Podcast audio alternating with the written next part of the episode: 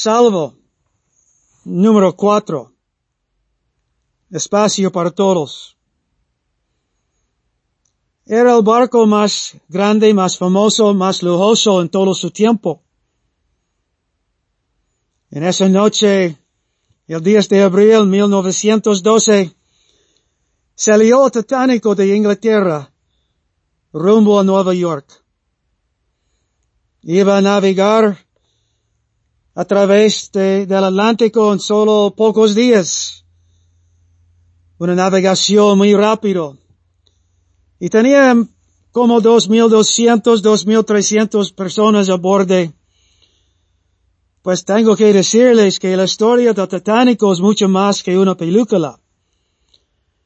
Fue un barco real, lleno de gente real como nosotros los abuelos con sus nietos, esposos con sus esposas, y amigos, primos, hermanos, cuál tipo de relación estaban allí ellos. Hombres de negocio, todo tipo de gente, estaban aprovechando de esta navegación a través del Atlántico. Y el barco tenía todo lo necesario para llegar a Nueva York completo con sus gimnasios grandes y las bandas de música, y todos los instrumentos de las trompetas hasta los violines. También cada uno tenía su cama bien suave y cómoda y comida sin fin, con todas las carnes y vegetales y todo. Dicen que había como 40 toneladas de papas, siete mil cabezas de lechuga, 40 mil huevos, imagínese, 40 mil huevos, 36 mil manzanas y 36 mil naranjas, dicen casi dos mil libras de helados, tantos conos, ¿verdad? Más de dos mil libras de café, pues café, sin fin, más que podían aprovechar y tomar. Un barco grande muy impresionante. Tenía todo, todo, todo a bordo. Menos,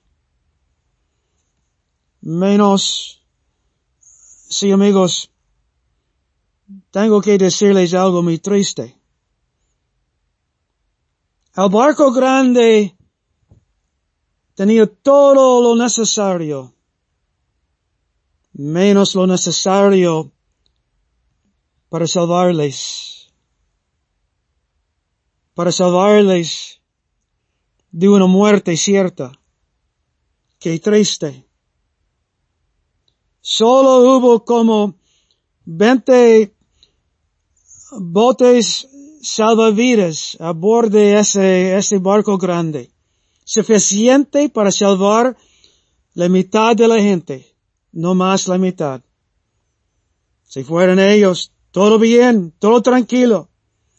Hasta el choque de repente, cuando ellos chocaron con el iceberg muy grande, en un instante, el hielo del iceberg se convirtió como machetes grandes, rasgando y cortando los lados de ese barco grande.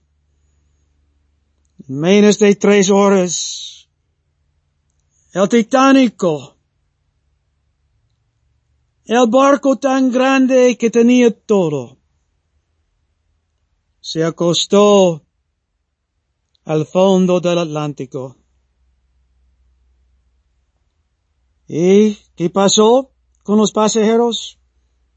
¿Con la tripulación? Solo había 866 rescatados y salvos, como 1500 perdidos. No había suficiente espacio para salvar a todos. Mi estimado oyente, usted está navegando a través de la vida estaba viajando del día de su nacimiento hasta el día de su muerte. Y no hay iceberg adelante o enfrente de ustedes. Hay un encuentro con Dios. Ya muy pronto vas a llegar para encontrarse con Dios. Hay que prepararse. Hay que ser salvo, perdonado de sus pecados. Hay un versículo en Hebreos capítulo 7, versículo 25 que dice, por lo cual puede también, se refiere a Jesucristo, salvar perpetuamente o completamente a los que por Él se acercan a Dios, porque Él está viviendo siempre. Tenemos un Salvador que no solamente murió por nuestros pecados, tenemos un Salvador que está viviendo hoy en día y puede salvarle usted de una cierta muerte adelante, de la condenación eterna con Dios, bajo la condenación de su pecado. Cristo quiere salvarle usted. Sea usted una niña en la casa de su mamá y papá, contando los coros de niños de la clase dominical. Usted necesita un Salvador. O también un hombre y una mujer que ha hecho algo grave. Se encuentra usted en la cárcel con una sentencia de toda su vida. Mi querido oyente, yo quiero decirle que Dios le ama a usted. Y Jesús puede salvarle a usted de todos sus pecados hay suficiente espacio en su bote salvavidas. Hay suficiente capacidad de salvar cada persona. Como dijo Pablo, palabra fiel y digna de ser, de ser recibida por todos. Cristo Jesús vino al mundo para salvar los pecadores, de los cuales yo soy primero, dijo él. Todos, de los pequeños a los grandes, y de los inocentes a los culpables. Jesús puede y quiere salvar a todos. Hola, que mete usted en el bote salvavidas de Cristo. Él quiere salvarle aún en este día. El que me viene, no echaré afuera, dijo él. Hay espacio para todos.